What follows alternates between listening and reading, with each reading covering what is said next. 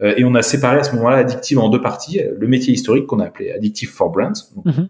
vendre des campagnes à des marques, et puis cette nouvelle business unit, Addictive for Apps, qui avait vocation à, c'est là où on a lancé le produit de réengagement en fait en 2017. Euh, de, bah, vendre des campagnes de réengagement à des, à des éditeurs d'applications. À l'époque, on n'était pas encore spécialisé gaming, tu vois, on, on, on, découvrait tout ça et on connaissait rien non plus à cet univers. Et donc là, on s'est dit bon, le moyen le plus rapide pour y arriver, c'est de c'est de recruter chez un concurrent direct. Et donc, on a pris un concurrent direct, on a recruté euh, leur boss des sales en Europe, leur boss des account management en Europe, leur boss des sales aux US, leur boss des sales des account management aux US. On a recruté un product manager, enfin, on a recruté plus de 10 personnes chez eux. Mmh. Euh, et on a, comme ça, euh, accéléré très, très fortement notre, notre montée en compétences. Euh, et, puis on a on a pu lancer le business et ce truc-là a super bien super bien marché. On a fait donc 3 millions la première année, 9 la deuxième, 25 la troisième et là on avait un truc qui scalait vraiment. Tu vois, là on avait un truc hyper explosif.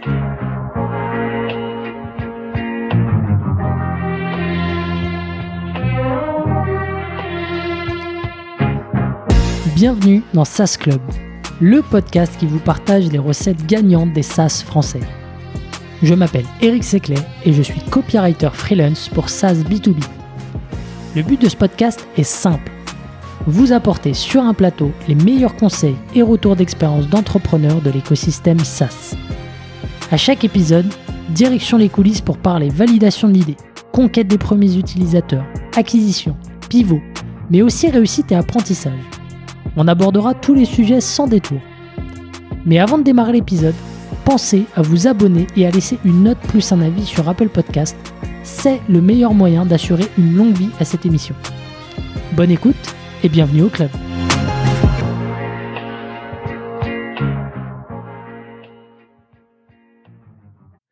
Allez, c'est parti. Xavier, euh, bienvenue dans le podcast. Salut Eric, merci beaucoup. Merci beaucoup de me recevoir sur ce podcast. Avec grand plaisir. Alors Xavier, tu es le cofondateur d'Addictive, une, euh, une, entreprise que tu as lancée il y a 9 ans maintenant. Hein. Donc c'est plus tout jeune. Hein. Exactement, on fait partie des, des vieilles euh, entreprises de technologie de la scène. Et alors c'est marrant parce que euh, en fait je, je, me fais la réflexion avec quelques boîtes, mais ça reste quand même à mon sens assez low profile par rapport à la taille, par rapport à ce que vous avez fait aujourd'hui. parce que donc vous aidez les, les acteurs enfin les éditeurs d'app mobile principalement dans le, dans le gaming, à améliorer euh, la lifetime value des, des users. Et euh, bah, tu as quand même des clients assez, assez gigantesques, Gameloft, Blizzard, Just Eat ou encore Dashlane en France. Et, et vous avez plus de 50 millions d'euros d'ARR. Et pourtant, c'est pas forcément le nom, tu vois, qu'on a sur toutes les lèvres, quoi. C'est vrai que bah ouais, c'est vrai qu'on a la, la, marche, la boîte marche très bien, donc ça on est on est ravi euh, et on est assez discret. Euh, on court plus après euh, le business que après les classements, tu vois. et donc euh, c'est vrai que pendant longtemps on n'a même pas participé au classement French Tech 120, etc. parce que voilà, ça nous intéressait pas. On a levé très peu d'argent et donc mais bon finalement on est aussi heureux comme ça, tu vois. Vivons revivons cachés. Euh, donc euh, c'est voilà, c'est aussi un peu la culture de, la boîte, c'est un peu qui on est. Hmm. Non, mais écoute, avec SAS Club, on est entre nous de toute façon, donc il n'y a, pas de souci. Euh, donc la boîte, elle est présente dans deux grosses géographies aujourd'hui, avec trois bureaux. Hein. Un bureau à New York, un bureau à San Francisco et l'Europe couverte depuis Paris. Exactement.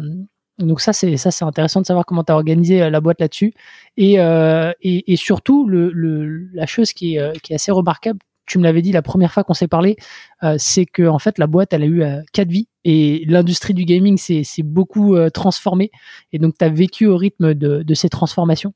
Donc bah, j'ai hâte de me plonger là-dedans. je te laisse te présenter Xavier et puis après on attaque. Ça marche. Ben, merci beaucoup pour l'intro. Euh, donc moi c'est Xavier, euh, j'ai 37 ans, bientôt 38. Euh, j'ai cofondé Addictive il y a 9 ans avec Emilien, euh, mon associé qui était euh, copain d'école avant. Ça fait bientôt 10 ans qu'on bosse ensemble et ça se passe toujours aussi bien en amitié ou professionnellement. Donc ça c'est quand même super. moi j'ai avant ça j'ai bossé quelques années en fusion et acquisition. ça m'a pas mal servi. C'est des choses que je mets en application encore régulièrement. On pourra, on pourra y revenir. Euh, je suis papa d'un petit garçon qui a trois ans. voilà, j'ai des origines corse auxquelles je suis très attaché et puis et, et, voilà et puis passionné par par ce qu'on fait, par par les gens avec qui je travaille et très heureux de, de pouvoir partager ça. Trop cool. C'est euh, c'est marrant. Euh, t'es vraiment pas le premier à, à entreprendre euh, avec un, un, ami, mais je trouve ça toujours aussi euh, remarquable. Tu vois que ça dure euh, dans le temps et, et, que ça se passe bien. Tu vois que, que vous arriviez à faire la part des choses entre le business et, et le boulot. Ouais, c'est pas toujours le cas. Euh, je pense que ce qui fait que ça marche bien avec Emilien, bah, d'une part, on a une confiance absolue l'un envers l'autre. Donc euh, ça, c'est c'est la base de tout. Euh, et quand il y a des choses qui vont pas, bah, on se les dit.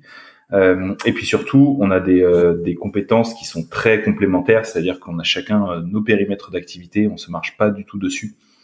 et donc ça permet de ne pas avoir de, de conflits, parce que souvent c'est générateur de conflits en fait quand deux personnes font la même chose ou ont les mêmes compétences exactement. Une part, c'est pas super optimal en termes de euh, d'allocation de ressources et puis et puis ça crée au, bout d'un moment des frustrations. Là, c'est vraiment pas le cas. Ok, ok, super. Lui, du coup, il est sur euh, sur quelle partie euh, Sur la partie tech sur, la partie, revenu. Revenu. Donc revenu et marketing, donc toute la partie on va dire client côté front office en fait. Hein. donc les les l'onboarding des nouveaux clients, les clients existants et le marketing. Et puis moi, je suis un peu plus sur la partie euh, back office de, de la société avec euh, la tech, l'engineering, la data science et tous les aspects corporate, donc finance, RH. Euh, ok, ok, ok. Très bien, euh, super clair. Mais du coup, passons à la, au pitch d'Addictive. C'est quoi un peu, parce que moi j'ai fait une description assez brève, mais qu'est-ce qu'Addictive et, et, à qui ça s'adresse aujourd'hui? Ça marche.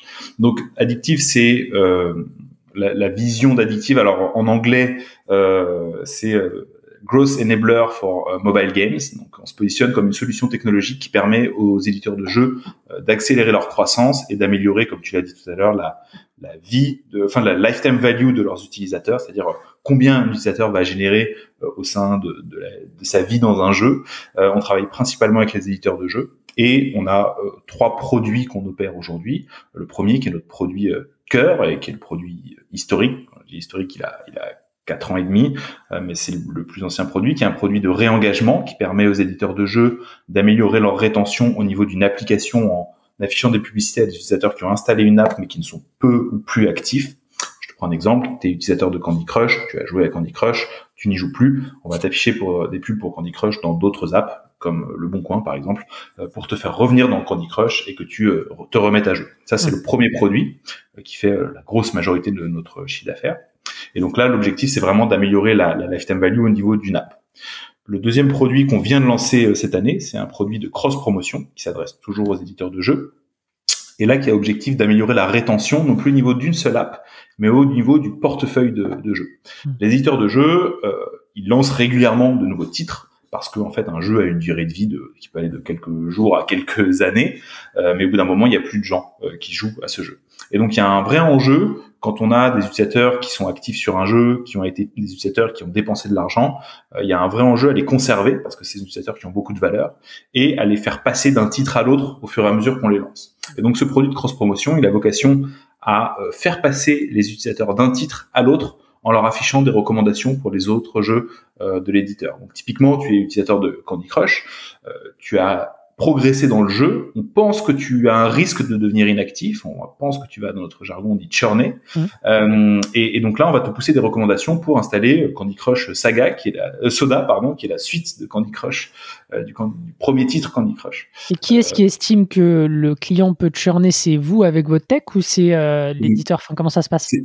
C'est nous avec notre tech. En fait, on est connecté au, à l'activité, euh, on reçoit l'activité des utilisateurs hein, de manière évidemment anonyme, mais on reçoit plein de données qui nous permettent de prédire euh, des utilisateurs qui sont à risque de churn. On prédit en fait des probabilités de churn euh, pour chacun des utilisateurs. Donc, ça permet d'identifier ceux qui sont à risque et ceux pour qui il pourrait être pertinent d'afficher une recommandation pour un autre pour un autre titre.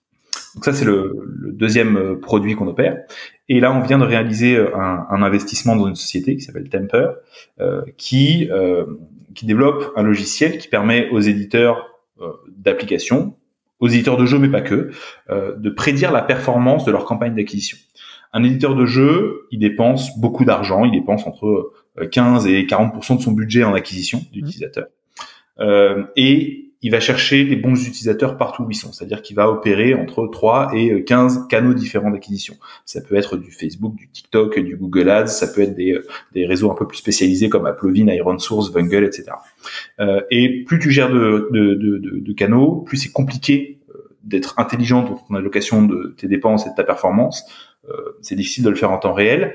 Et tu as ce qu'on appelle une fenêtre euh, dans laquelle tu es un peu aveugle sur tes performances. C'est-à-dire que tu dépenses 100 000 dollars une semaine et tu as besoin d'attendre entre 7 et 14 jours pour vraiment mesurer la performance en fait de, de cet argent qui est dépensé.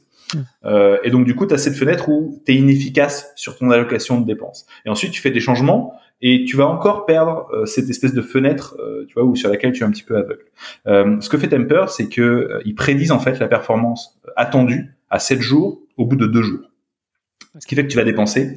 Et avec les premiers points de données, euh, ils vont être capables de te prédire avec un très bon niveau de, de performance ce que tu vas effectivement réaliser comme performance. Et sur cette base-là, ils vont te faire des recommandations en te disant là, tu devrais baisser ton prix d'achat, tu devrais réallouer plutôt ce budget sur ce canal-là qui va mieux marcher, etc., etc. Et donc l'idée, c'est vraiment qu'on construise une solution euh, complète pour couvrir euh, tout euh, le, cycle de vie de l'utilisateur, donc depuis l'acquisition, où on n'est pas nous-mêmes un canal d'acquisition, mais on a une solution technologique pour optimiser l'acquisition. Ensuite, on fait le réengagement au niveau d'une application, c'est-à-dire que on t'a amené à installer l'app, ensuite, euh, utilisateur s'arrête de jouer, mais on va le réengager. Et ensuite, quand il y a des nouveaux jeux qui sortent, on va faire passer les utilisateurs vers les autres titres. L'idée, c'est qu'on soit vraiment une solution technologique complète. Et ensuite, sur cette base-là, on va continuer euh, à, à, rajouter euh, des solutions technologiques qui pourront euh, bah, être complémentaires, renforcer la stickiness auprès des clients et puis apporter de nouvelles, nouvelles solutions technologiques, toujours dans cette optique d'améliorer la lifetime value des utilisateurs. Ok, donc là tu te rends incontournable. et c'est marrant parce que en fait, tu vois, la boîte existe depuis 9 ans, comme je le disais. Je disais qu'elle avait eu 4 vies. Et en fait, là, les, les, les trois produits, ils ont, enfin, les, les, le premier euh, qui génère une grosse majorité de ton chiffre d'affaires à 4 ans, c'est ça? Euh, donc du coup, euh, ton, ton produit, ce qui te fait vivre aujourd'hui, ça, ça a moins de, moins de 4 ans en fait. c'est assez impressionnant. C'est tout neuf. Ouais, ouais donc on a eu on a eu pas mal de vies. alors je sais pas si tu veux qu'on en parle maintenant, mais on a on n'a pas du tout commencé comme ça. alors on va y venir, on va y venir. Du coup, mais c'était pour souligner en fait parce que je trouve que c'est c'est assez remarquable. là du coup, tu es sur une peut-être euh, simplement pour, pour bien comprendre, euh, là, tu es sur un produit qui est vraiment très tech. Comment ça se passe euh, l'onboarding avec, avec tes clients? C'est c'est parce que bon, c'est quand même assez massif, j'imagine, comme déploiement. Ouais, alors en réalité, l'onboarding, d'un point de vue technique, est pas si compliqué. Il est long parce que on, on, est sur des sujets un petit peu sensibles de partage de données. C'est-à-dire que nous, on travaille avec la donnée organique de, de nos clients. C'est-à-dire que se connecte à, à leurs outils d'analytics et on reçoit des informations sur ce qui se passe dans leurs applications. Euh, et donc, bah, on a tout un process euh, légal à respecter euh, pour que le client nous active ce qu'on appelle dans notre jargon les, bah, les data streams, les flux de données. Euh, et donc ça implique de signer de la doc, pour que enfin, ça implique parfois de répondre à des questionnaires euh, sur la sécurité informatique qui font des centaines de pages. Euh, enfin les grosses boîtes comme EA, comme Electronic Arts ou, ou Blizzard, enfin l'onboarding il est il est long quoi. Hmm. il faut passer toutes les étapes. donc une fois qu'on a ça, on a besoin d'accumuler un petit peu de données pour commencer à, à entraîner les algos. Hein, les algos, ils ont besoin de euh, quelques semaines de données pour, pour pouvoir être vraiment efficaces. Euh, et, et, ensuite, on a toute une partie préparatoire avant le lancement où on va regarder, et là c'est vraiment du travail un peu plus presque de conseil, on va regarder la donnée du client, on va lui faire des recommandations sur ok tes utilisateurs, voilà comment ils sont, voilà à quel moment ils churn habituellement, voilà leur revenu moyen. Ici on a vu que dans, ton tunnel de conversion tu avais une perte d'utilisateurs, etc. Et donc à partir de ça, c'est l'équipe analytics qui s'occupe de ça chez nous, on va lui émettre un rapport qui va lui recommander des stratégies à mettre en place il les prend ou il les prend pas. Ça, on essaie généralement d'être vraiment force de proposition. Euh, et donc ça, ça prend aussi quelques semaines. Et donc, euh, euh, une fois qu'on a fait ça, on prépare le, setup et là, on est prêt à lancer. Donc ça, c'est pour le produit de réengagement. pour le produit de cross promo, c'est encore plus long parce qu'on a toutes ces étapes Et en plus de ça, il faut intégrer un SDK. Donc un SDK, c'est un bout de code qu'il faut intégrer dans les applications qui va nous permettre d'afficher les recommandations. Euh, et donc là, c'est encore plus long. Euh, par contre, ça augmente aussi la, la rétention puisque bah, une fois qu'on est dans une app, c'est une vraie barrière à l'entrée pour les autres, et puis une barrière à la sortie aussi. Et, et surtout, ça engage le client parce que lui-même met de la ressource, met du temps, met de l'énergie. Euh, et donc quelque part, c'est euh, ça mm. lui coûte. Quoi.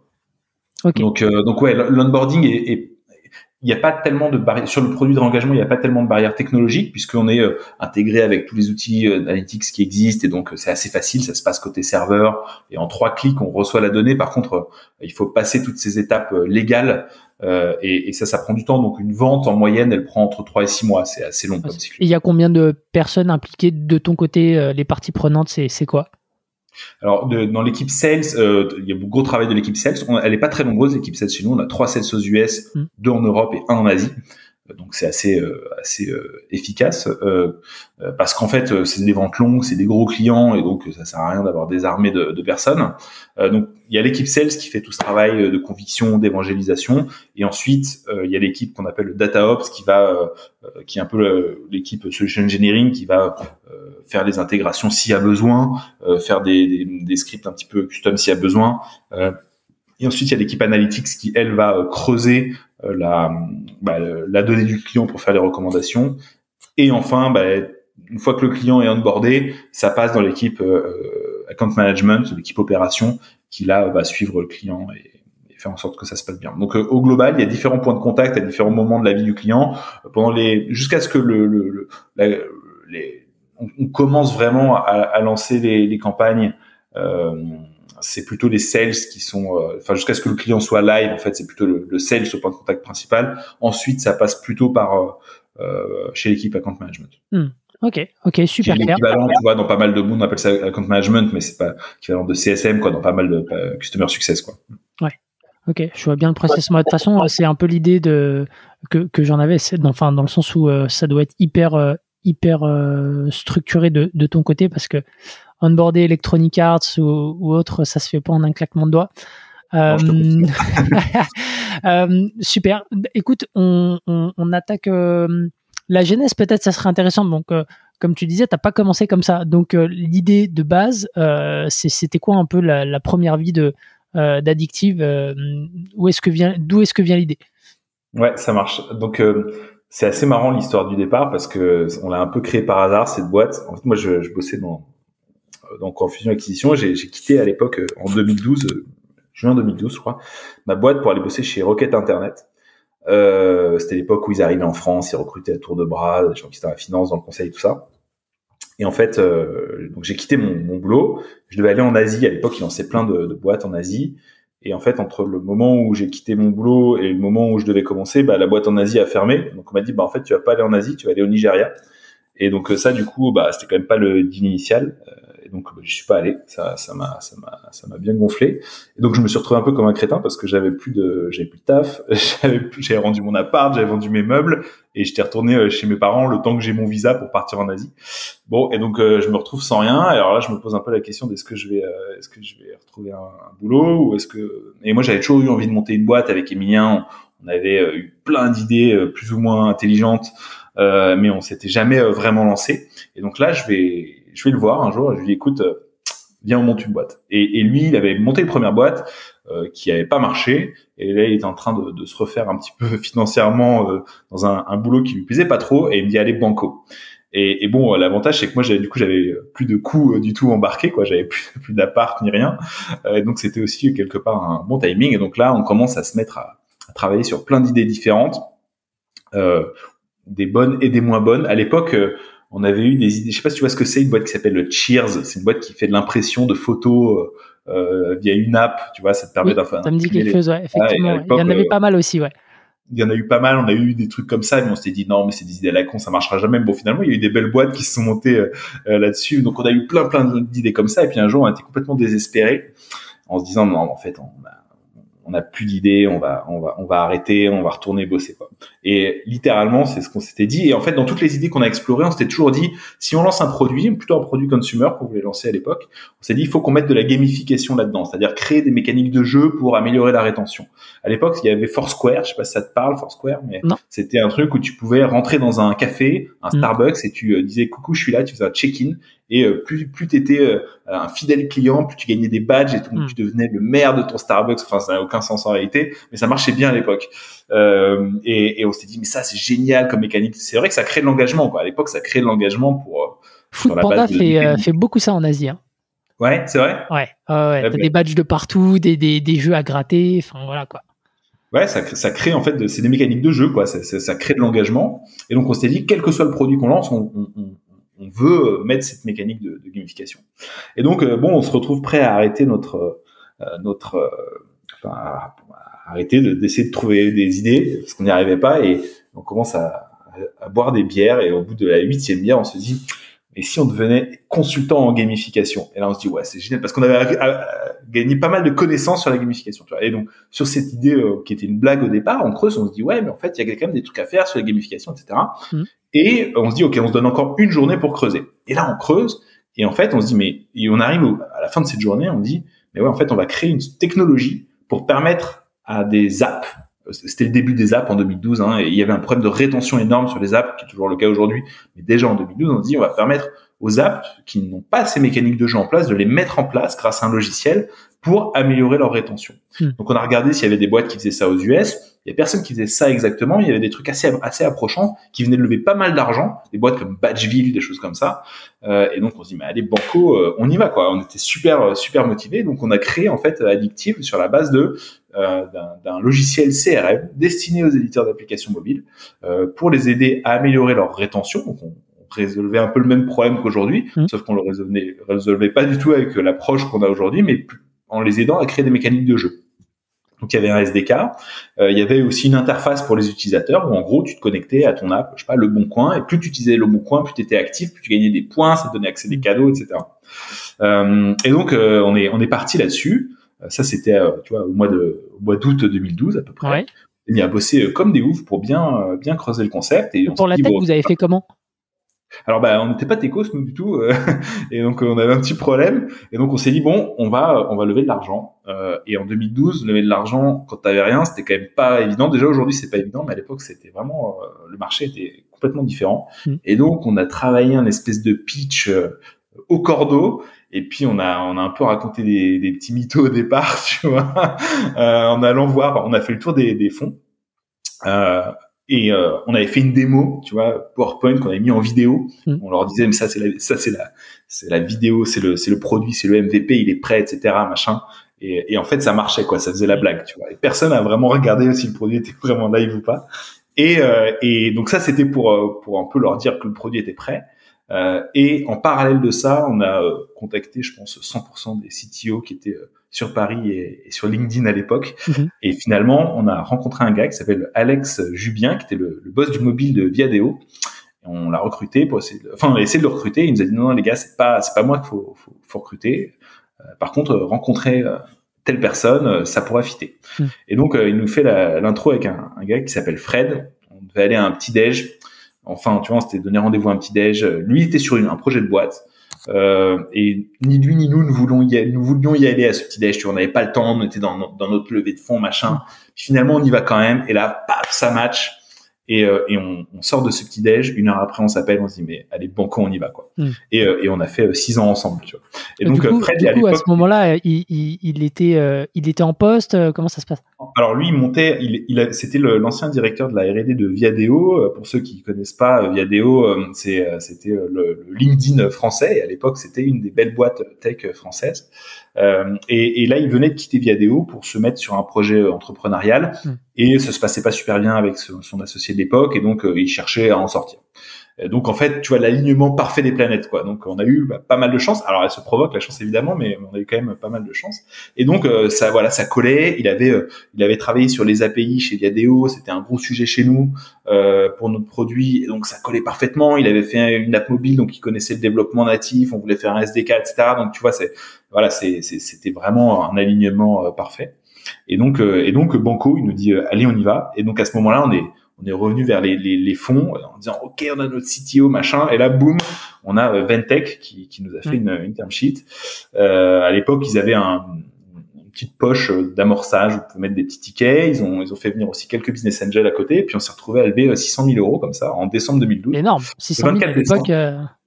ouais, ouais c'était pas mal sur rien quoi. Il y avait vraiment littéralement rien. Euh, quand on a eu la term sheet la boîte n'était pas créée euh, donc on a couru à la banque en disant faut créer un compte. Et alors on est à la banque en bas de chez nous.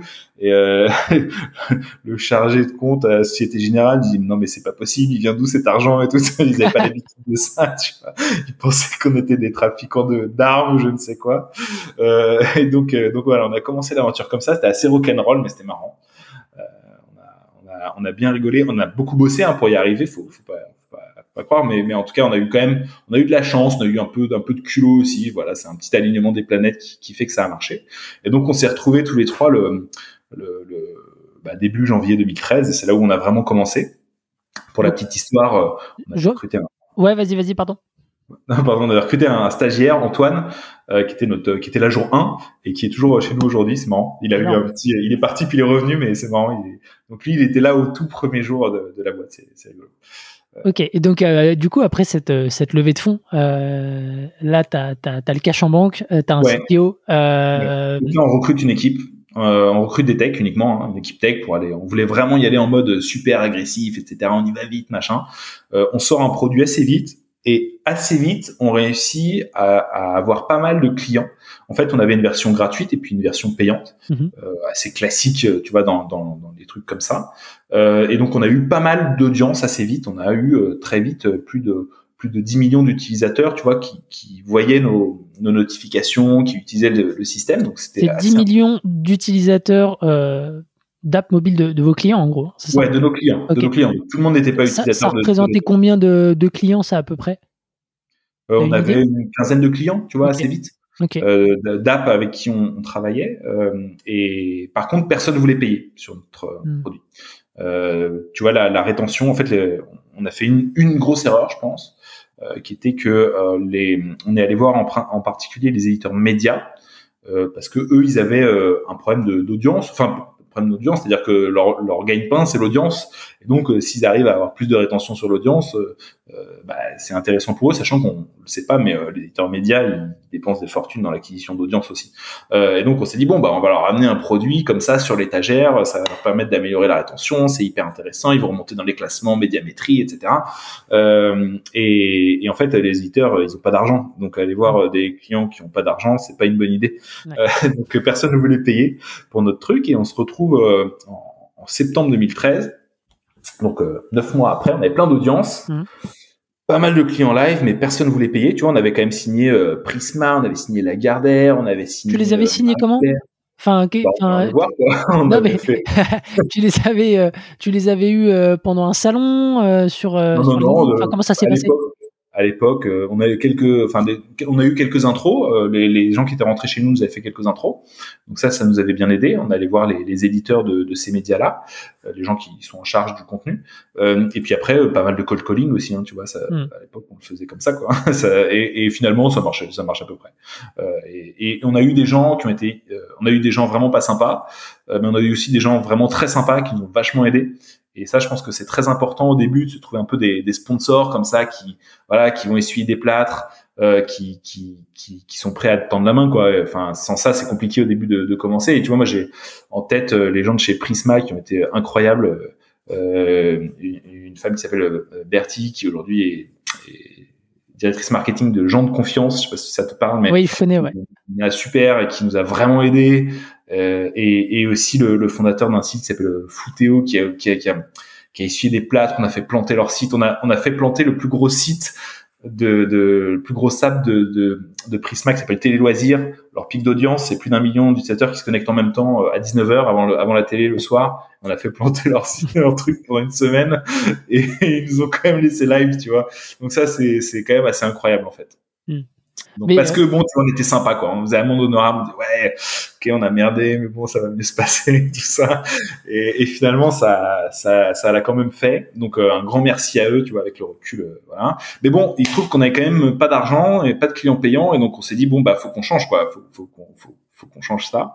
La gamification c'est bien, mais en fait la rétention ça intéresse personne pour le moment. Les gens ils préfèrent euh, faire de l'argent quoi. Hmm. Et ils ont pas compris que euh, que en fait la rétention c'était de l'argent indirect. Donc euh, on va plutôt essayer de, de résoudre leurs problèmes immédiats en leur amenant plus d'argent. Et donc on s'est dit bon bah on a plein d'audience. Eh ben on va faire un réseau publicitaire. Voilà, on va switcher vers un modèle publicitaire. On a plein d'audience, on a plein de données sur cette audience. et donc on a on a tué toute la partie utilisateur, c'est-à-dire toute la partie gamification. On a enlevé tout ça, on a gardé le SDK, on s'est mis à afficher des pubs mobiles. Euh, et puis à l'époque, on s'est dit bon bah en fait le mobile c'est pas assez, on va aussi faire du desktop. Hmm. Et donc on est on, a aussi intégré tout ça sur sur l'univers web de nos clients. Et on s'est mis à, à, aller vendre des campagnes de, de pub. Euh... Comment ils l'ont pris tes clients? Enfin, actu... enfin, tu, tu, leur fais comment le, le switch euh, Qu'est-ce que tu leur dis? on leur a pas dit à tous. on leur a pas dit à tous. Euh, la réalité, c'est que, euh, notamment Prisma, on, l'a dit aux gens avec qui on travaillait, mais nous on travaillait avec l'équipe market. Et en fait, les gens qui gèrent la monétisation, c'est la régie. On l'a pas dit à la régie, on l'a dit à l'équipe market. Ils ont dit, oh, allez, faites votre truc en douce comme ça, ça, ça va passer. Et on l'a fait, euh, on l'a fait un petit peu comme ça. Et puis quand la régie s'en est rendu compte, ils étaient pas ravis, mais, mais en tout cas, nous, ça nous a permis de démarrer. Et donc, en fait, on a euh, ce qui m'a, enfin, dans la pub, l'important c'est la masse critique. Il faut beaucoup d'utilisateurs. En fait, on a commencé avec beaucoup d'utilisateurs grâce à ça. Ça nous a permis d'aller vendre nos premières campagnes, d'avoir assez de volume pour pouvoir les délivrer. Et, et donc, euh, bah, en fait, on l'a fait un peu en douce, quoi. On l'a fait un peu comme ça en, en en switchant, on a en fait on était intégré sur sur les apps, sur les sites, on a enlevé la partie euh, utilisateur, puis on s'est mis à afficher de la pub et puis puis voilà ça a marché quoi. Et puis en fait quand on a eu les premières campagnes, on leur a dit, hé les gars, on a euh, on a de l'argent, vous en voulez? Et là ils ont dit oui. Tu vois, mais en fait on a eu cette espèce de de petite zone de battement de quelques semaines hmm. où euh, euh, on n'avait pas nous de campagne, ils savaient pas qu'on arrêtait la partie gamification. Et puis en fait, quand on quand on a eu de l'argent à leur amener, ils ont dit allez on prend. Tu vois, donc hmm. ça s'est fait assez naturellement au final. Et, et donc on a, on, s'est retrouvé comme ça début 2014, donc un an après le début, à, à être un réseau publicitaire. Euh, et, et, et, sauf qu'en fait on connaissait rien à la pub avec Emilien, et, et donc euh, euh on, c'est un, un, milieu qui est pas si facile que ça. Euh, enfin après plein de trucs à raconter là-dessus, mais euh, en tout cas, commencer à vendre de la pub, c'est pas si évident parce que tu travailles pas avec les annonceurs en direct, tu travailles plutôt avec les agences médias, les publicis, Savas, etc., qui qui euh, elles-mêmes euh, bah, gèrent les budgets médias de leurs clients. Et donc, euh, mhm. pour aller parler aux gens qui gèrent ces budgets, c'est très compliqué. Ils te reçoivent pas si t'es pas si tu les as pas arrosés un petit peu, si t'as pas fait quatre déj, huit, huit, huit coups avec eux, etc. Et, et surtout si t'es pas du sérail, quoi. Et nous, mhm. pas du tout, du tout de là. Et donc on s'est dit bon bah là faut qu'on recrute des gens. Euh, et entre temps, on n'avait plus de cash. Euh, on avait tout cramé. Ouais, parce que tu avais 600 000 euh, au bout d'un an. voilà, c'est. parti, ils étaient partis. Donc ça, petit conseil, si vous levez de l'argent, faites en sorte que ça dure plutôt 24 mois que, que 12. Hein, ça, c'est le premier truc. Euh, et, et donc, euh, donc, on a dû séparer malheureusement d'une partie de l'équipe euh, parce que bah, on avait plus de plus de cash. On se retrouve, on était monté à 9, on se retrouve à 4.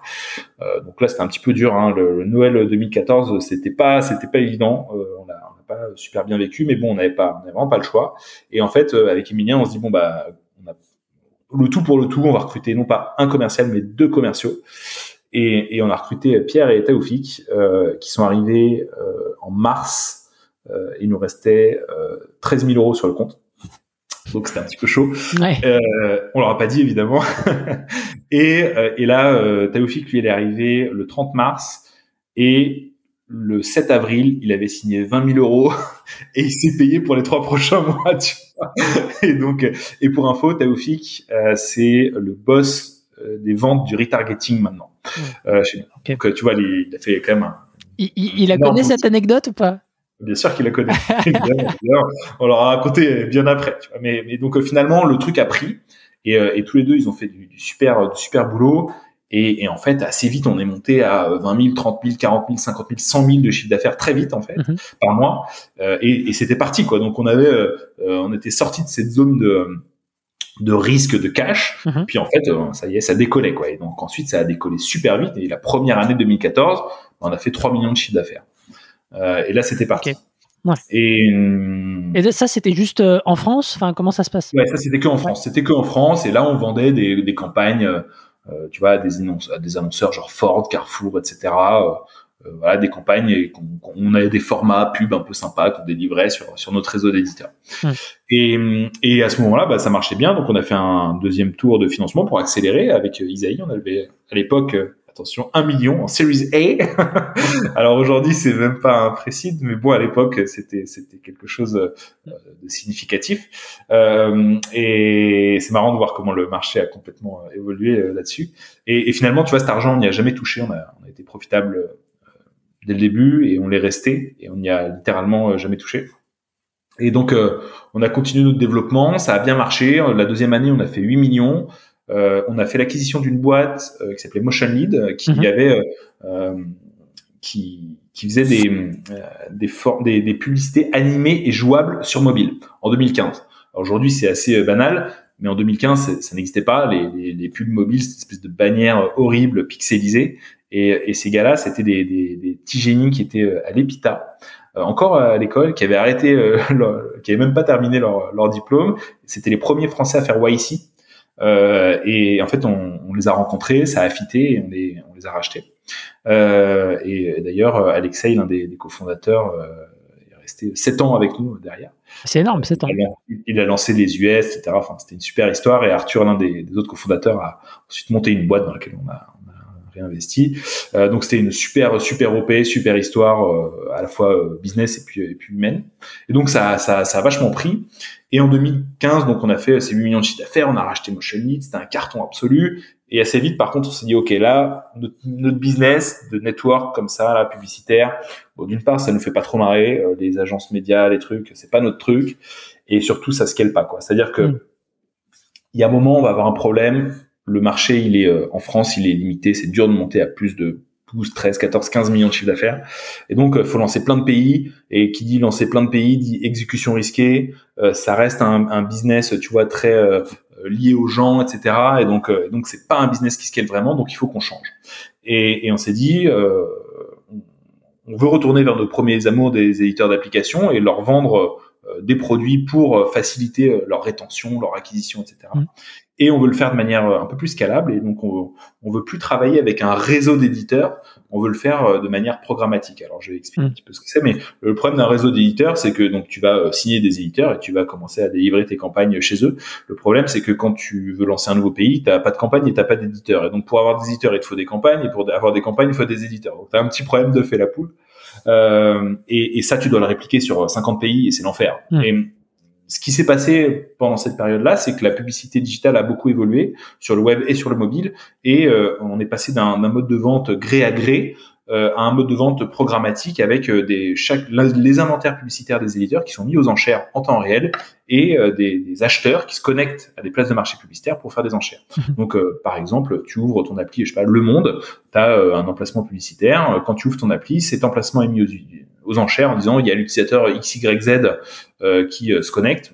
On sait pas son nom, hein, mais c'est un chiffre quoi. Et, et, là, euh, tu as plein d'acheteurs qui vont recevoir cette demande d'enchères et qui vont faire des enchères en disant moi ça m'intéresse à tel prix. Et donc, on s'est dit, OK, c'est ça qu'il nous faut. Si on veut scaler à l'international, c'est ça qu'il nous faut. On aura accès à des places de marché mondiales. Et donc, on n'aura plus de problème d'audience. On pourra se concentrer sur la demande, c'est-à-dire sur les campagnes publicitaires, sur les clients.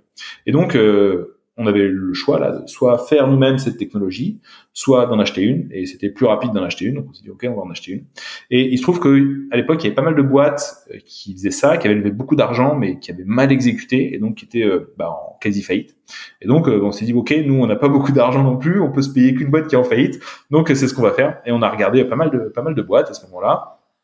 Jusqu'au moment où on en a racheté une finalement en Allemagne, euh, qui était une boîte qui, s'appelait TradeMob, qui avait euh, levé 15 euh, millions. Premier, donc c'est ces technologies dont je parle, s'appellent les DSP, les Demand Side Platform. Ouais. C'était le premier DSP mobile européen qui a levé beaucoup d'argent avec des fonds anglais, etc. Et exécution catastrophique, catastrophe absolue. la boîte, enfin bon, ils avaient fait vraiment n'importe quoi et elle était à vendre, elle avait plus de cash. On se dit ok, c'est parfait pour nous, on y va. Mais du coup, il a fallu restructurer après la boîte. Ah ouais, Là, là c'est grand nettoyage. Et même au niveau bah, des équipes, euh, les équipes, enfin les, les, les, fondateurs et tout, comment comment est-ce que tu as géré ça? Donc là, c'était c'était très sportif. La boîte, ils avaient changé trois fois le management, etc. Euh, ils avaient remis au début le, le, le fondateur initial, qui était un, malade absolu, qui est, qui est, fraudé, etc. Bon, les fonds n'avaient rien trouvé de mieux que, que le remettre à la tête du truc. Donc on a racheté la boîte, on l'a sorti au bout de un mois et demi. Euh, on a. Quand tu dis que tu euh, l'as sorti au bout d'un mois et demi, est-ce que euh, tu peux faire un peu de pédagogie là-dessus? D'accord. bah en fait, on, on assez vite, on s'est rendu compte que le gars était un psychopathe, mm. mais vraiment un psychopathe. Et donc, euh, on s'est dit, bah, en fait, euh, si on continue avec lui à la tête du truc, euh, on va aller dans le mur, on va aller dans le mur, quoi. Et donc, on, s'est assis. C'était un peu sportif, hein. C'était, cet épisode-là. On pourrait presque en faire un épisode dédié, tu vois. Mais, mais bon, voilà, à la fin de la journée, elle est en Allemagne dit, ok, à l'époque, on y allait toutes les semaines en Allemagne. Mm. Euh, et donc, je, je, je m'y suis collé avec un de mes investisseurs, euh, qui était Isaïe à l'époque. Et puis, euh, c'est un peu parti en cacahuète, mais, mais finalement, à la fin de la journée, il a signé ses papiers, il a démissionné. Ok. Sachant qu'il était managing director, donc voilà. Donc c'était un peu compliqué. Il a fallu garder les équipes. Alors le, sujet pour nous c'était l'équipe tech hein, parce qu'on va acheter un produit.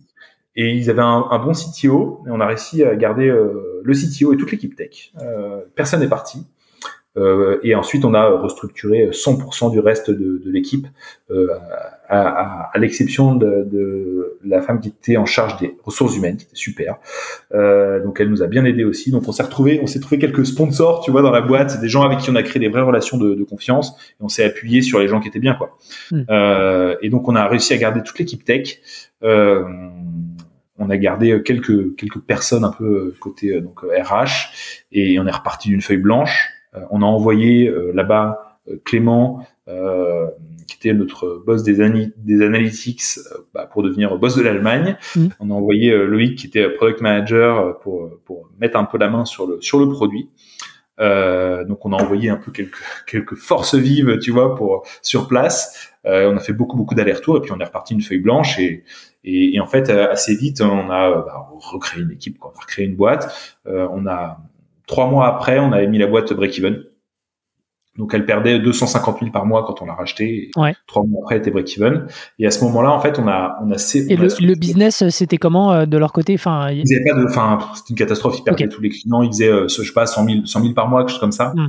Euh, avec une marge pourrie, euh, ils, ils, perdaient tous les clients, enfin c'était n'importe quoi. Donc on est, on est vraiment reparti de zéro. On a gardé les deux clients euh, un peu cœur, qui étaient les, leurs plus gros clients. Et puis en fait nous on a, on a appris, on a restructuré les équipes, on a puis on a signé nous-mêmes les, les, premiers clients en fait. Mm. Et assez vite, on s'est retrouvé euh, bah, à refaire 3 millions en fait la, la première année. Euh, et on a séparé à ce moment-là Addictive en deux parties. Le métier historique qu'on a appelé Addictive for Brands, donc mm-hmm. Vendre des campagnes à des marques, et puis cette nouvelle business unit, Addictive for Apps, qui avait vocation à, c'est là où on a lancé le produit de réengagement en fait en 2017. Euh, de, bah, vendre des campagnes de réengagement à des, à des éditeurs d'applications. À l'époque, on n'était pas encore spécialisé gaming, tu vois, on, on, découvrait tout ça et on connaissait rien non plus à cet univers. Et donc là, on s'est dit bon, le moyen le plus rapide pour y arriver, c'est de c'est de recruter chez un concurrent direct. Et donc, on pris concurrent direct, on a recruté euh, leur boss des sales en Europe, leur boss des account management en Europe, leur boss des sales aux US, leur boss des sales des account management aux US. On a recruté un product manager, enfin, on a recruté plus de 10 personnes chez eux. Mmh. Euh, et on a, comme ça, euh, accéléré très, très fortement notre, notre montée en compétences. Euh, et, et, et, puis on a pu signer les premiers clients quoi. Mm. Donc euh, tout ça s'est fait en quelques semaines, quelques mois, euh, et, et, assez vite, bah, on s'est retrouvé avec une super équipe euh, hyper bien formée qui nous a qui nous a tout appris finalement. Euh, et, et, puis on a on a pu lancer le business et ce truc-là a super bien super bien marché. On a fait donc 3 millions la première année, 9 la deuxième, 25 la troisième, et là on avait un truc qui scalait vraiment. Tu vois, là on avait un truc hyper explosif. Euh, assez assez tech mais, mais, mais hyper hyper explosif à tel point que euh, on s'est dit bah en fait notre métier historique euh, c'est sympa mais euh, mais en fait on va s'en on va s'en séparer sachant qu'à l'époque ça faisait le métier historique il faisait 14 millions de chiffre d'affaires à peu près 3 millions d'ébits donc très rentable mais on sentait pas le potentiel et on s'en occupait plus trop donc ça commençait à décliner peut-être, pardon, je te, coupe rapidement parce que euh, je sens qu'après on va, on va enchaîner sur, euh, sur la suite de ce que tu dis. C'est hyper intéressant. Euh, là, aujourd'hui, avec un petit peu de, de recul, tu vois, tu as restructuré une boîte et aujourd'hui, cette boîte-là, c'est quand même le cœur de, c'est quand même devenu le cœur de ton business.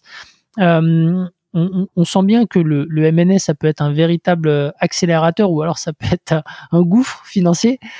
c'est quoi un peu tes conseils pour restructurer une boîte? C'est quoi ton retour d'expérience là-dessus? Parce que tu dois communiquer avec les clients qui savent pas ce qui se passe, les employés, tu dois remettre le business d'équerre. Enfin, comment, comment est-ce que tu t'y prends? C'est quoi les, les conseils? C'est c'est vrai que c'est pas facile et euh, il est préférable de structurer plutôt que restructurer. si on a le choix dans le MNE, je pense qu'on peut faire les deux et c'est vraiment mieux de structurer que de restructurer. Là, c'était compliqué parce que la boîte avait une réputation catastrophique. Donc, euh, euh, tu vois, quand on l'a racheté, tout le monde s'est foutu de notre gueule en vrai. Hein. Les, concurrents, les, partenaires, les clients, les trucs en disant non mais vous rachetez vraiment les gars une daube finie, vous allez jamais y arriver. Euh, donc bon, ok, c'est pas grave, on va pas se démonter. Donc on a on a tout de suite premier truc qu'on a fait, c'est qu'on a changé le nom, on a mis Addictive. Addictive, on a une super répute et on a mis euh, Mob aux oubliettes, tu vois. Ça, c'était le premier truc. Et ensuite, euh, je pense qu'assez vite, il faut essayer, il y a des gens, euh, enfin, quand tu as une équipe comme ça, euh, quand une boîte va mal, ça veut pas dire que les gens sont tous mauvais dans la boîte. Euh, il y, a, y, a, forcément des gens qui sont super. Simplement, euh, tu sais, l'équipe dans ces cas-là, elle est essorée, elle a plus d'énergie, elle est, elle est cramée complet. Donc, il faut arriver à réinsuffler l'énergie. S'il il faut identifier les gens qui sont pas bons, cela il faut, il faut les sortir. Et ensuite, il faut identifier les gens qui sont, qui ont du potentiel mais qui sont cramés. Il faut voir s'ils ont envie, la force, l'énergie de repartir ou pas. Et, et, et, puis il faut arriver à les sécuriser euh, et puis ensuite bah, s'appuyer sur les talents qui sont qui sont là. Hmm. Il faut arriver à insuffler de l'énergie nouvelle, sécuriser les gens qui sont là euh, et qui ont du qui ont du talent, et puis ensuite recréer une dynamique d'équipe. En fait, ce qu'on a assez vite fait, c'est recréer une dynamique d'équipe. On n'a jamais euh, bullshité, tu vois. On n'a pas fait les, enfin les gens. On a été transparent. Ok, on est dans une situation un peu compliquée, euh, mais on va y arriver. On leur a expliqué ce qu'on voulait faire. Euh, ils ont plutôt cru du coup puisqu'ils sont restés euh, les tech. Hein, euh, euh, on s'est on s'est vachement appuyé là-dessus sur sur Kai qui était le, le CTO. et puis par contre les décisions dures on les a pris très vite quoi. Je pense mm. que ça sert à rien d'attendre. Il faut surtout surtout pas attendre. Il faut être assez ferme sur les choses. Tu vois le le, le, CEO là qu'on a qu'on a sorti lui c'était vraiment un tu vois un peu un pervers narcissique tu vois et donc du coup ces gens-là ils sont très toxiques quoi il faut vite vite s'en débarrasser et c'est ce qu'on a fait donc là il faut pas hésiter même si c'est dur même si ça, ça franchement moi j'ai perdu trois années de vie dans ce truc-là, tu vois, mais, c'était c'était important de le faire. Ok, super super intéressant comme comme retour. Je, je te laisse poursuivre sur euh, sur le, le scaling des revenus qui était euh, assez impressionnant. Ouais, donc euh, du coup on a on a ce truc-là qui, qui, qui marche super bien. Donc tu vois, on a passé en gros l'année 2017, c'est l'année d'intégration. Là, on a bavé. enfin, franchement, c'était hyper dur, très enrichissant d'un point de vue professionnel. On a aussi créé des, des, super liens avec avec des gens, les, ça a renforcé encore les, les, les liens dans l'équipe parce que tu vois, on a, c'est une vraie tranche de vie pour le coup. on, a, on a bavé ensemble, euh, mais mais mais, mais on a, c'était très enrichissant d'un point de vue pro. Et, et, donc on se retrouve avec, euh, tu vois, un peu un, une boîte à deux têtes, quoi, avec euh, un business un peu legacy qui, mm. qui, qui, est profitable mais qui où on veut plus. Et en plus, euh, tu vois, un business où tu mets plus d'énergie, bah il, il dépérit en fait. Hein. Et donc on s'est dit ok, il faut qu'on s'en sépare. Donc on l'a on a on a ce qu'on appelle le carve-out, on l'a isolé dans une nouvelle entité. Mhm. Donc là, juridiquement, c'est plus addictif, quoi. Enfin, c'est euh, c'est une filiale. Ouais, c'est une, filiale. Ok. Et on s'est dit, ok, on, donc on l'a isolé euh, et on s'est dit on va la vendre. Euh, ça faisait, tu vois, une, allez, ça c'était en 2019. 2019, ça faisait euh, sur l'année d'avant, ça faisait ouais, 12, 12, 13 millions, encore bien rentable. Et, et donc on s'est dit bon bah voilà, ça va intéresser des gens quoi. Mm. Et, et, et, en fait, euh, le problème c'est qu'on n'avait pas de management sur cette entité parce que bah tous les gens, les bons, on voulait garder sur Addictive, tu vois. Euh, et donc euh, on n'avait pas de management et, et, donc là on avait un problème. Euh, et on s'est dit bon bah faut, faut qu'on trouve une équipe de management. Euh, personne ne voulait vraiment. Même les fonds? De, même les fonds, c'est-à-dire Même les fonds qui peuvent venir des fois avec leur équipe, euh, tu vois, de, de managers. Euh. Ah non, parce que tu veux quand même des gens un peu aux manettes, quoi. Mm. C'est rare d'arriver vraiment avec une équipe déjà toute prête et tout, tu vois. Et les fonds, ils sont pas opérationnels, donc euh, c'est pas évident, quoi. Il faut quand même qu'il y ait un peu une base, tu vois. Et là, il y avait des bonnes équipes, euh, mais il n'y avait pas de management. Donc, on s'est dit bon, bah, on va racheter une boîte pour racheter du management, quoi. Et donc, on a, on a, on a racheté une boîte s'appelait Helium euh, qui était une boîte qui, avait une tech euh, pas mal, assez complémentaire du truc. Et euh, on s'est dit bon bah on, va en fait un peu assembler les gens de cette filiale qu'on avait appelée Emotive et les gens d'Helium, et ça nous fera une histoire à raconter. Et, et donc ça, c'était en 2019. On close cette OP été 2019, et, et ensuite début 2020, on se dit bon, en fait, on, donc on lance un petit process de vente. On a quelques marques d'intérêt et on se dit bah, on va aussi demander aux gens des qu'on vient de racheter là, ça les intéresse de, de racheter la boîte en fait.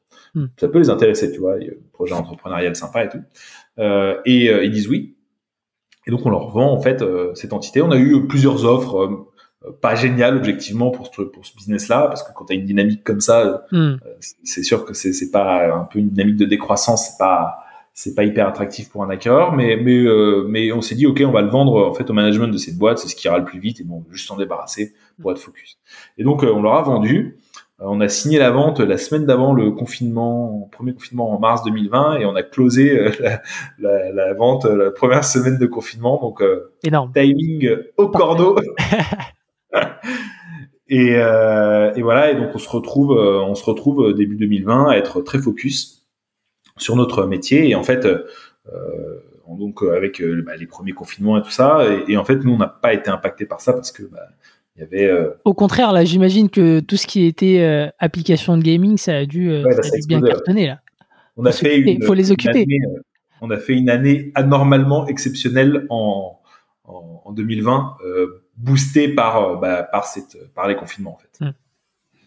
Voilà un petit peu les, tu vois, les, la vie d'addictive. donc, on a eu pas mal de péripéties quand même, et on se retrouve finalement. Là, je pense que maintenant, on a trouvé une direction euh, un cap sur lequel on veut rester. Euh, on est euh, très spécialisé sur les éditeurs de jeux. Cette spécialisation s'est fait au fur et à mesure en fait. Hein. assez vite, on a signé des clients de éditeurs de jeux et on s'est rendu compte que c'était les clients les plus sophistiqués, ceux qui avaient le plus de budget, ceux avec qui le, tu vois, le produit fitait parfaitement. Hmm. et donc c'est pour ça qu'on s'est spécialisé au fur et à mesure là-dessus. Super. Et aujourd'hui, du coup, les, les, les, KPI que, que tu suis pour, bah, pour monitorer ta boîte, c'est quoi un petit peu? Parce que tu me disais, hein, on est euh, on a du software, mais on est plutôt une tech-enable euh, services, donc euh, tech-enable plateforme, pardon. Mais et du coup, du coup, ouais. comment tu pilotes ça? Bah, en fait, on a des KPI de quasiment de, soft.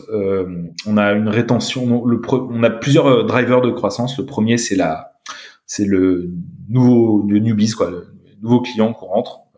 et c'est hyper important parce qu'un client, enfin, en gros, une cohorte de clients que tu rentres sur sur un trimestre, euh, en moyenne, enfin on n'a pas assez d'historique pour savoir jusqu'à quand elle s'arrête, tu vois, mais euh, sur l'historique qu'on a, elle est live pendant plus de 17 trimestres hmm. euh, et au bout de 17 trimestres, elle dépense toujours plus de 100% de ce qu'elle dépensait au départ. Euh, donc c'est hyper important de pas louper ses objectifs de, de nouveau business. Donc ça c'est vraiment le premier indicateurs qu'on qu monitor. Donc, on a des objectifs de, de newbies à faire par année, par trimestre, et il faut absolument qu'on les fasse.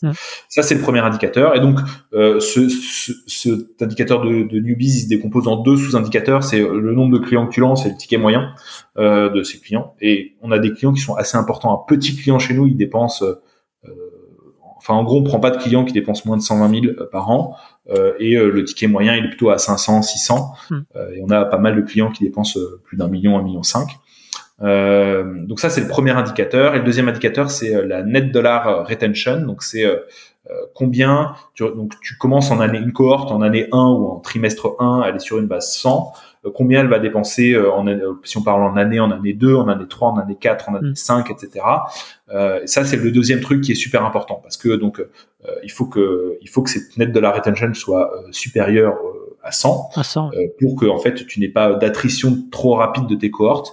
Et euh, bah, à date, on a euh, les plus anciennes cohortes ont 5 ans, même pas tout à fait révolu, et, et on est toujours à plus de 100% au bout de 5 ans. Et sachant que tu vois notre, rétention, elle fait en, dollars, elle fait 100, 100 en année 1 évidemment, 200, 180, 160, 100. Donc tu vois, on est vraiment sur un modèle très très récurrent. Et donc, quand tu fais la combinaison de newbies et cette net dollar retention, bah, en fait, tu as un business qui, qui empile des cohortes de nouveaux clients qui est assez prévisible. Du coup, on a un, modèle pour, pour, prédire notre revenu qui est assez fiable, euh, qu'on met à jour tous les trimestres. Et c'est vraiment les deux trucs qu'on qu'on monitor. Et ensuite, bah, on, est, on a euh, organisé la, la, la société euh, bah, pour optimiser ces, ces indicateurs-là. et après, au quotidien on utilise des OKR, c'est donc objectif qui résulte, c'est une méthode pour fixer des grands objectifs et décliner des indicateurs qui permettent de d'atteindre, de, servir euh, l'atteinte de, ces objectifs. Hmm. Ok, ouais, les OKR, on avait aussi abordé ce, point-là avec d'autres invités, notamment avec, avec Thibaut de, Partout, dans, un épisode, crois que c'était peut-être le, quatrième du podcast. super. Et du coup, en, comment, comment se structure la boîte aujourd'hui sur un plan opérationnel euh, entre les ops, le marketing, euh, et, comment est-ce que tu déclines ça sur trois géographies? Enfin, tu vois, comprendre un peu l'organisation générale. Ouais, donc euh, on a les équipes corporate, donc finance, RH, légal, qui sont centrales et à Paris. On a les équipes engineering, data science, produits, qui sont aussi centrales et puis basées à, enfin, en France, pas forcément à Paris, mais, euh, mhm. en France. Euh, et donc ça, c'est, euh, on va dire les, les équipes qui sont centralisées pour toute la boîte. Et ensuite, on est organisé par business unit. Alors, on a une BU retargeting et une, on va avoir une nouvelle BU sur le produit de, de cross promo. Aujourd'hui, on démarre tout juste, donc on n'a pas encore vraiment structuré la BU, mais on va avoir cette mhm. nouvelle BU là. Et puis quand on aura, y a, enfin, on a fait l'investissement dans Temper, ça deviendra à terme une une, une, BU euh, acquisition aussi. Donc on va vraiment structurer par BU et par BU on essaie d'avoir des, des, organisations qui sont assez similaires avec euh, avec euh, des équipes sales et des équipes opérations. Euh, et, ensuite le marketing lui il est transverse et les analytics sont transverses. Donc on a un certain nombre de fonctions transverses et c'est vraiment ensuite les, business units qui vont avoir sales et opérations qui sont qui sont spécifiques aux produits et ensuite par géographie donc aux US c'est vraiment sales et ops euh, en Europe, on a Sales et Ops sur le même modèle qu'aux US, euh, mais, euh, mais qui vont couvrir donc toute l'Europe. Et puis, on va faire la même chose en Asie. Hmm. Ok. Et tu as mis du temps avant de trouver cette organisation-là enfin, Aujourd'hui, tu estimes que c'est pleinement efficace? Est-ce que. Enfin, ouais. Euh, Aujourd'hui, c'est très efficace. Euh, on a eu pas mal d'itérations. Euh, il n'est pas du tout à exclure qu'un jour on en ait d'autres, notamment si tu lances des nouveaux produits, des choses comme ça. En fait, quand tant qu'on a eu un seul produit, il n'y avait pas vraiment de questions qui se posaient. Et ensuite, quand on a lancé un nouveau produit, tu, tu, rentres vite dans des considérations de est-ce que tu veux une organisation matricielle, est-ce que tu dupliques exactement la même chose d'un pays à l'autre, etc. et finalement, je pense qu'on a trouvé cette organisation par BU où tu as deux têtes par BU, tu as une personne qui va être en charge euh, euh, des ventes et une personne qui va être en charge des opérations. Euh, les opérations, c'est les clients existants. Et donc, on va créer ces binômes et, cette espèce de binôme. Et ensuite, ces binômes synchronisent toutes les géographies. Hmm. Tu vois, sur le retargeting, c'est Kate et Taoufik qui, qui, vont gérer la BU, tous les deux basés aux US, mais au global. Donc ensuite, il y aura des relais pour les sales et pour les opérations bah, aux US, en Europe et en Asie. Hmm. Ok, ok, super clair. Euh, et, et, sur la partie marketing, donc tu disais que c'était euh, transverse. Et, euh, et, quand on s'est parlé la première fois, tu m'avais dit que vous étiez de, ouais, qu'il y avait une logique d'ABM de votre côté et, et, que vous faisiez beaucoup de, de notoriété, d'expertise pour, bah, pour attirer des, des leads et, et, closer de nouveaux clients. Enfin, est-ce que tu peux nous expliquer un petit peu la, démarche, pourquoi c'est efficace et comment tu t'y prends? Ouais. Euh, donc euh, effectivement, on, travaille vraiment avec, des grands comptes euh, et donc l'acquisition, le, marketing automation, c'est pas quelque chose qui est adapté pour nous parce qu'on est sur de la vente complexe qui prend du temps, où il y a plein de, petites barrières à lever, etc. Donc c'est pour ça qu'on a choisi au départ l'account-based marketing. Mm-hmm. On a tenté quand même de l'acquisition très ciblée mais ça n'a pas donné de résultats euh, très probants. Et en fait, on s'est rendu compte que ce qui marchait le mieux, c'était de produire du contenu qu'on allait adresser à des cibles assez spécifiques, mais euh, pour et en fait tu vas plutôt évangéliser ton expertise, produire des données, produire des études euh, pour asseoir ouais ta, ta notoriété et, et, être identifié comme un expert euh, auprès de ces gens-là mmh. euh, pour qu'ils pour qu'ils aient en tête pour que euh, tu puisses leur être utile tu vois et que le jour où ils ont une problématique ils pensent à toi. Mais on est presque plus dans du branding tu vois que dans de la l'acquisition à proprement parler. Alors c'est du branding qui a au final vocation à, à servir tu vois les, les, équipes sales et à générer bah, des, des, des leads etc mais hum, mais on n'est pas du tout dans de l'acquise payante, euh, tu vois, en faisant des pubs Facebook ou Google, quoi. C'est mm. clairement pas adapté. Euh, donc, donc c'est, on, on, a vraiment cette stratégie et on essaye de euh, de produire du contenu de qualité. On n'en produit pas énormément, mais on essaye de produire tu vois, deux, trois pièces de contenu par par par trimestre, par mois, pardon, et, et on essaie vraiment, on, met beaucoup d'énergie dessus. Et je pense que la, qualité, tu vois, c'est pas du tout l'article euh, lambda euh, qui est euh, plein de banalités. Je pense que les trucs qu'on écrit, c'est des trucs où il y a de la science derrière la plupart du temps. Ok, ok. Et et, et, et, donc le ça c'est c'est géré au, marketing de, de, façon transverse et c'est derrière dispatché dans, dans toutes les géographies. comment euh, comment derrière vous distribuez de manière générale euh, ces, ces, contenus euh, C'est quoi Vous les envoyez directement aux prospects enfin, comment, ça se, comment ça se passe? Alors ouais, c'est donc effectivement le, le, contenu il est synchronisé et, pro, et donc c'est Margot notre boss du contenu qui, qui synchronise tout ça. Il y a beaucoup d'équipes qui sont mises à contribution par contre pour la production du contenu. Donc ça, ça peut être l'équipe produit, ça peut être l'équipe data science, ça peut être l'équipe analytics, selon les, les thématiques. Hmm. Euh, donc il y a beaucoup de contributeurs à ça. Et ensuite, euh, la distribution, elle se fait bah, par euh, LinkedIn, elle se fait par des newsletters, euh, elle se fait par des webinars. Donc, on peut avoir plusieurs canaux de distribution. ça peut être aussi via des médias un peu spécialisés. Tu vois, on a on, a un deal avec un, un truc qui s'appelle GamesBeat, qui est le, la, la, division un peu gaming de VentureBeat aux US, dans un, un un média aussi qui s'appelle AdExchanger, qui est très spécialisé sur euh, les, les, sujets de, de publicité euh, digitale et à fortiori mobile. Donc voilà, on essaie vraiment d'aller taper dans des dans des, des, endroits où il y a de l'audience très ciblée. Hmm.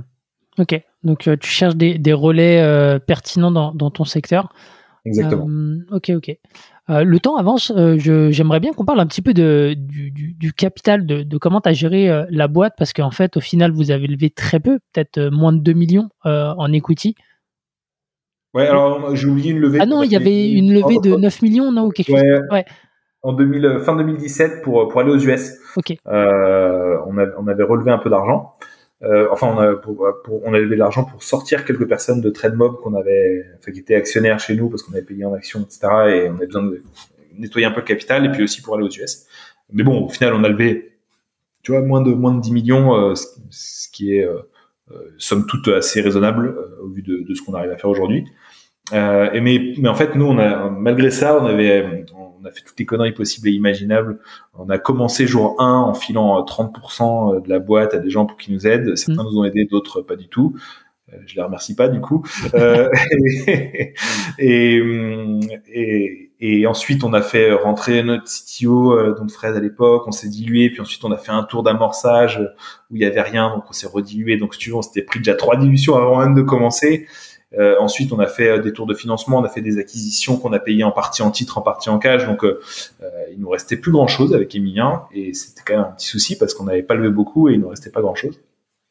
Et, et, donc, euh, et donc euh, ça, c'était un, bon sujet de frustration. Et c'est pas évident de corriger ces situations parce que tu peux émettre des, des, options, des choses comme ça, mais tu peux, tu peux pas non plus écraser tout le monde. Euh, tu vois, tu peux pas émettre 50% de, de BSPCE, c'est pas possible. Euh, et puis en plus, les BSPCE, c'est bien, mais ça dépend aussi de ton prix d'exercice, tu vois. Donc, t'as, si tu as une valeur qui est marquée à un certain prix, tu peux pas, enfin, c'est pas hyper forcément aussi attractif que des actions que des actions en dur quoi. Hmm. Euh, donc voilà, ça c'était un petit un petit sujet et, et en fait euh, bah, on, on, a euh, récemment euh, fait un, un LBO, donc on s'est racheté la boîte à nous-mêmes. N'hésite pas à faire de, de, la pédagogie là-dessus. Ouais. Tout le monde n'est peut-être pas familier parce que du coup ça c'est un peu toutes les actions c'est ça qu'on c'est de ça dont on va parler c'est un peu toutes les actions que que tu as mis bout à bout pour te pour te reluer et t'incentiver davantage au capital Ouais. Donc euh, le contexte c'est que euh, on se retrouve euh, fin 2021 hyper enfin on a fait plus de 50 millions de, de revenus, 10 millions d'ébits, super profitable, plein de cash. Tu vois, on est profitable depuis un bon moment. on, on s'était remis un peu dans le rouge pour aller aux US, mais, tu vois, 2020, 2021, hyper profitable. et on a vraiment envie de continuer. On a une super équipe. par contre, bah, on a des, des, actionnaires qui ont besoin de sortir et puis euh, et puis euh, et puis euh, certains avec qui on s'entend plus ou moins bien et puis et puis on a envie de se réincentiver et on a un peu exploré toutes les options et, et, et ça marche pas quoi il y a rien qui marche on se dit bon bah ok on a du cash on est profitable on peut lever de la dette et on va se racheter. En fait, on va se racheter la boîte. et donc on a on a négocié âprement avec avec nos actionnaires, puis on a réussi à, arriver à un deal où en fait on a créé une nouvelle entité qui a levé de la dette et qui a racheté 100% du capital d'Addictive. et en fait, alors en été pas racheté 100% du capital, racheté euh, disons 70% du capital, et le 30% du reste a été euh, apporté, euh, enfin contribué en actions. Il y a des gens qui sont cette holding a racheté une partie des actions et une autre partie des actions ont été apportées dans cette holding. Mm.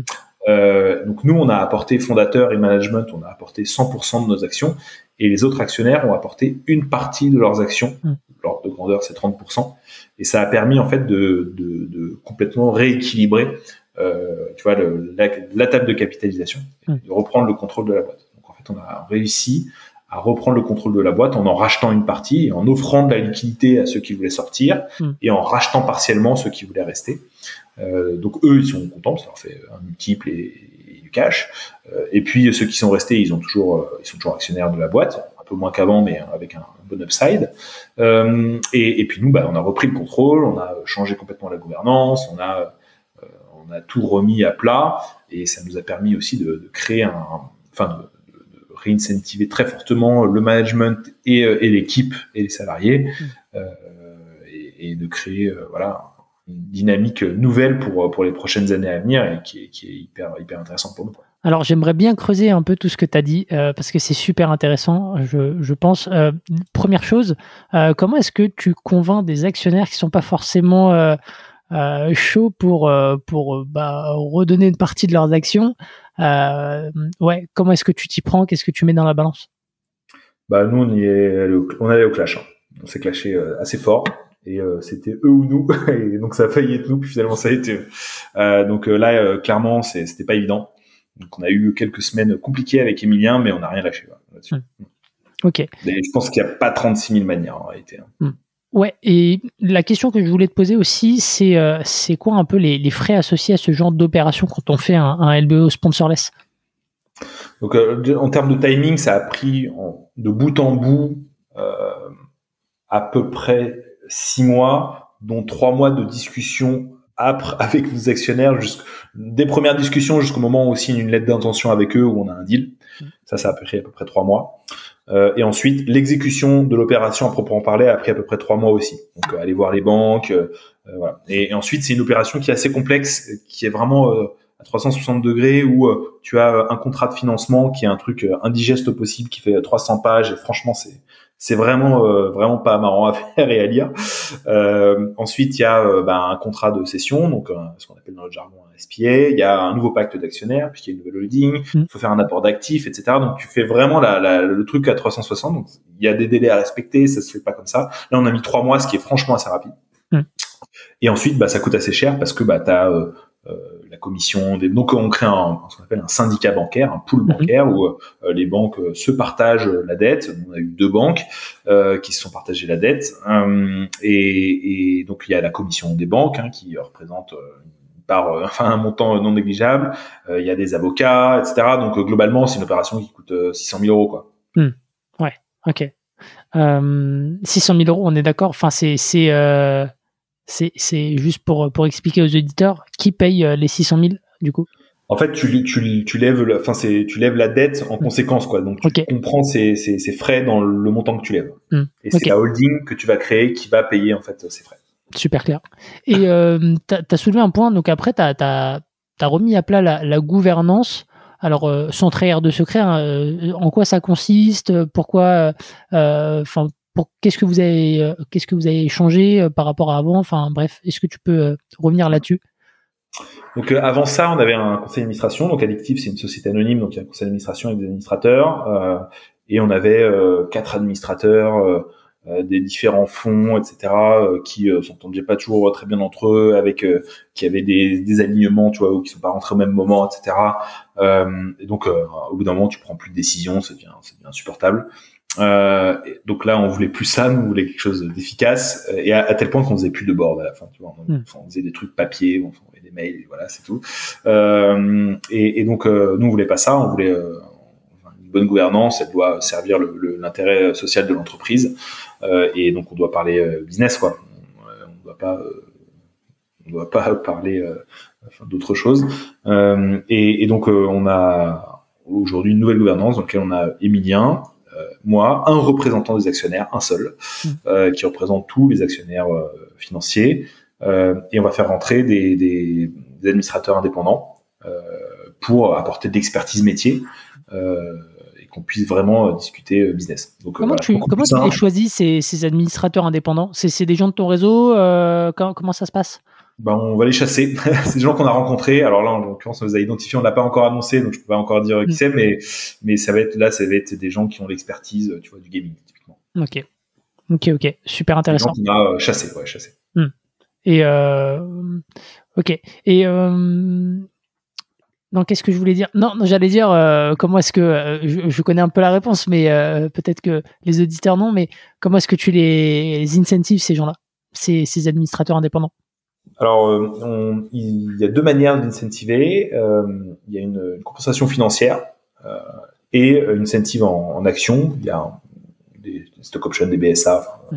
des stock options.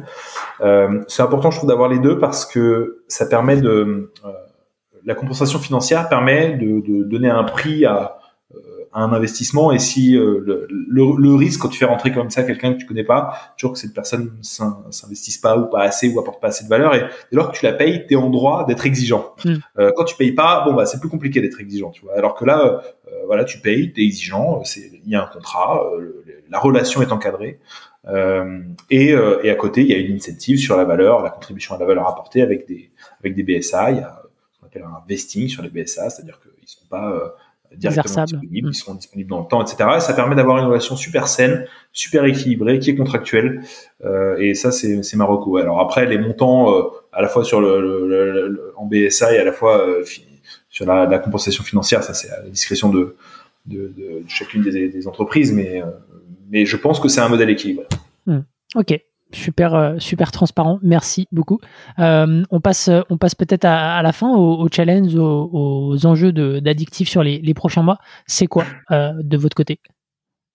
Bah, ils sont ils sont multiples. Le, premier qui je t'aurais peut-être pas dit la même chose il y a quelques semaines mais là on est quand même dans une période un petit peu instable en ce moment. On sait pas trop où ça va nous mener. Donc à, date là on voit pas vraiment d'impact sur notre business mais bon on sait jamais, donc il faut toujours être un peu vigilant.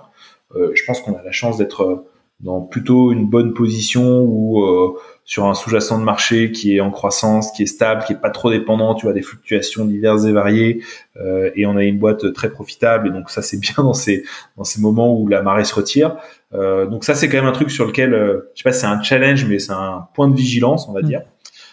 ensuite, gros challenge, c'est recrutement rétention, un marché où il y a eu beaucoup beaucoup de d'argent qui a été injecté euh, récemment, euh, bien ou pas bien, ça c'est pas tellement la question. Le, fait est que euh, c'est dur de, recruter, c'est dur de, de, garder les gens aussi, et donc il faut, bah voilà, il faut, décupler les efforts pour pour y arriver. On n'est pas très nombreux hein, dans, dans, la société, on est on est 80, donc on, on, cherche des gens qui qui sont hyper compétents. Euh, on cherche vraiment des, avec, de l'expertise. Euh, donc euh, c'est des, ressources qui sont euh, très rares et quand on, les a, il faut tout faire pour qu'elles restent et qu'elles se sentent bien. donc ça, ouais, recrutement, c'est un, gros, c'est un gros sujet. Et puis ensuite, on est sur un écosystème qui bouge beaucoup. la publicité et le mobile, c'est quelque chose qui bouge beaucoup. Il y a un peu plein de, plein de parties prenantes. T'as des, as des gros acteurs, donc Google et, et, Apple qui, qui qui opèrent les, les, enfin, les systèmes euh, mobiles, euh, mhm. euh, iOS et Android, et donc on est toujours un petit peu à la merci de leur décision de changer telle ou telle chose. on est dans un écosystème où l'environnement concurrentiel est assez fort aussi, donc faut être très vigilant. Et, et, puis on est aussi sur le sous-jacent de notre, notre secteur gaming, qui est un secteur en forte croissance, hyper intéressant, qui est en train de bouger beaucoup aussi avec avec le Web 3, qui est en train de se structurer euh, ou de se restructurer ou en tout cas d'évoluer. Mmh. Et donc là, il faut ouvrir ses chakras sur euh, comment est-ce que ce secteur va être dans deux ou trois ans. Aujourd'hui, il n'y a pas de marché là-dessus pour nous pour des produits par contre, il y aura un marché dans quelques mois, années, et donc il faut qu'on soit à l'affût de de comment ça va être, quoi, et penser le produit de demain pour pour ces problématiques-là. Hmm. Comment est-ce que tu abordes justement cette cette mutation là du, du secteur et et tout ce qui est Web 3 euh, ça veut dire quoi? C'est tu discutes avec ces gens-là, tu essaies de prendre l'information, euh, euh, tu, dis du contenu. Enfin, qu'est-ce que tu fais du coup pour bah, t'éduquer là-dessus et, penser les contours d'addictive, mais dans, dans 3-5 ans? Ouais. Donc c'est bah, beaucoup beaucoup de, de, de veille, de lecture dans tous les sens, de newsletters, de contenu, d'articles, et on parle à beaucoup beaucoup beaucoup d'entreprises du secteur. Dès qu'il y a une boîte qui se crée, qui est en rapport un petit peu avec ce qu'on fait. Euh, on fait un meeting, on regarde ce qu'ils font. Euh, et, et, ça, c'est vraiment un truc euh, qu'on fait au quotidien. C'est beaucoup Emilien qui s'en occupe avec, avec entre autres Clément chez nous. Mais, mais ouais, ouais, on a fait peut-être 50 meetings avec des boîtes, tu vois, du, du, secteur pour essayer de comprendre comment ça fonctionne, c'est quoi les problématiques, etc. Et dès qu'on a une idée, on creuse. Tu vois, on se dit, OK, comment est-ce qu'on pourrait faire du réengagement sur Web3 OK, on va creuser. On creuse, on a des idées, on voit qu'il y a des boîtes qui en font, qui en font pas. Euh, Aujourd'hui, il y en a peut-être qui le font, mais c'est c'est encore très flou. Euh, donc euh, c'est beaucoup de beaucoup de veille. Et puis dans les, les, administrateurs indépendants qu'on va faire euh, rentrer, il y aura probablement une personne très très calée sur ces sujets aussi, bah, pour justement nous aider à, à construire la, la V2 quoi.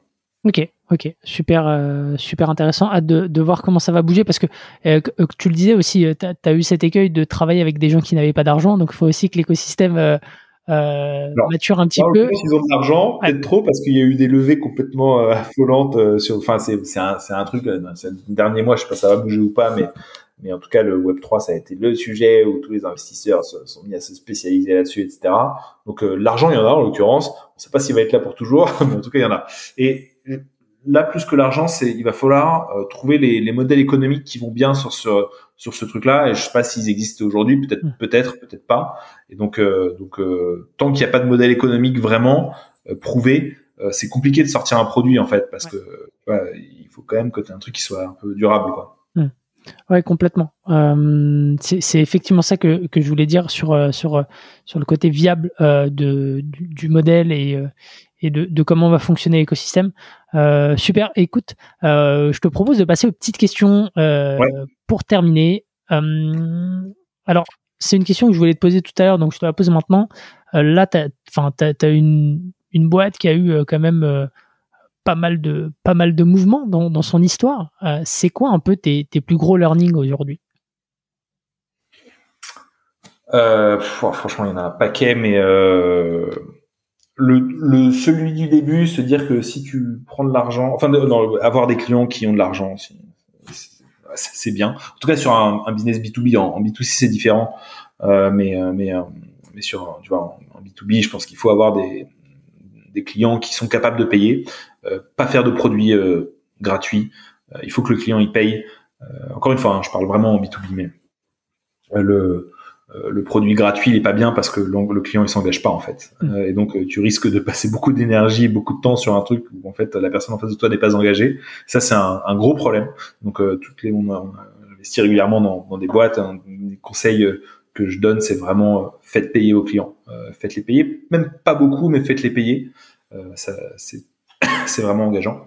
Ensuite, bah, je trouve que pas oublier que une société elle doit être équilibrée, elle doit être à l'équilibre et à un moment équilibre financier aussi. Donc il faut pas perdre de vue ces objectifs-là. Nous on a toujours eu cette culture, tu vois, du d'être une boîte profitable, relativement indépendante, etc. Je pense que ça te donne beaucoup d'opportunités et beaucoup de confort, tu vois, d'être profitable. Donc ça, c'est un truc, si c'était à refaire, euh, clairement, je, le referais. Probable même qu'on essaierait de le faire, euh, comme dit notre jargon, euh, bootstrap, c'est-à-dire autofinancé dès le début, parce que je trouve que c'est peut-être un petit peu plus long, mais, mais au final, ça te donne un confort qui est, qui, est, incroyable. et puis, et puis je trouve que c'est intéressant de se dire que tu arrives à, bah, à, vivre de l'argent de tes clients et, et pas de l'argent de, de tes investisseurs. Euh, voilà et puis ensuite quand tu quand tu lèves de l'argent il faut que ça dure assez de temps quoi et ça ça se crame toujours trop vite hmm. donc il faut toujours se dire comment est-ce que j'arrive à étendre tu vois la, la, durée de ce cash? Ça c'est surtout au début tu vois c'est très très important 12 euh, mois c'est trop court tu vois lever des fonds pour 12 mois c'est vraiment trop court hmm. Ok, super. Et ensuite, euh, la team, quoi. La team, il faut s'entourer des bonnes personnes. Euh, il faut se trouver un peu les, les, les gens avec qui. Euh, enfin, sont une boîte, ça dure, ça dure en moyenne, je sais pas, 10 ans, quoi. Donc, il faut, il faut que tu arrives à trouver des gens avec qui t'aimes bosser, avec qui tu fais des trucs incroyables. Hmm. Je pense que c'est essentiel. Ok, super, super. C'est quoi le meilleur conseil qu'on qu'on t'ait donné depuis le début? Le meilleur conseil. Euh ah, il y en a deux. Euh, il y en a un qui est euh, qui est un peu banal, mais qui est quand même assez vrai. C'est quand il y a un doute, il n'y a pas de doute. Et ça, euh, quand tu as une intuition forte sur un sujet, sur sur une personne, tu vois, sur un recrutement où tu te dis l'erreur qu'on a fait plein de fois, c'est t'as un besoin, t'as absolument besoin de staffer un poste, tu vois quelqu'un en entretien, t'es pas sûr, ça fit pas complètement, mais t'as besoin et tu vas quand même et n'était pas sûr. Eh ben, dans 100% des cas, on l'a regretté. Hmm. Donc euh, ça, vraiment, euh, c'est c'est c'est un conseil, qui, truc qui se vérifie à chaque fois, qui est très dur euh, à mettre en application. Il faut être très rigoureux pour l'appliquer à chaque fois. Et il nous arrive parfois de faire encore l'erreur, de moins en moins. mais mais ça, c'est important. Et puis ensuite, un autre qui est un petit peu moins trivial, mais c'est au bout d'un moment dans une, dans une entreprise ou une organisation, tu as 5 ou 10, euh, après, dès que tu atteins une certaine taille, tu as 5 ou 10 personnes, euh, des gens qui sont plus à leur place.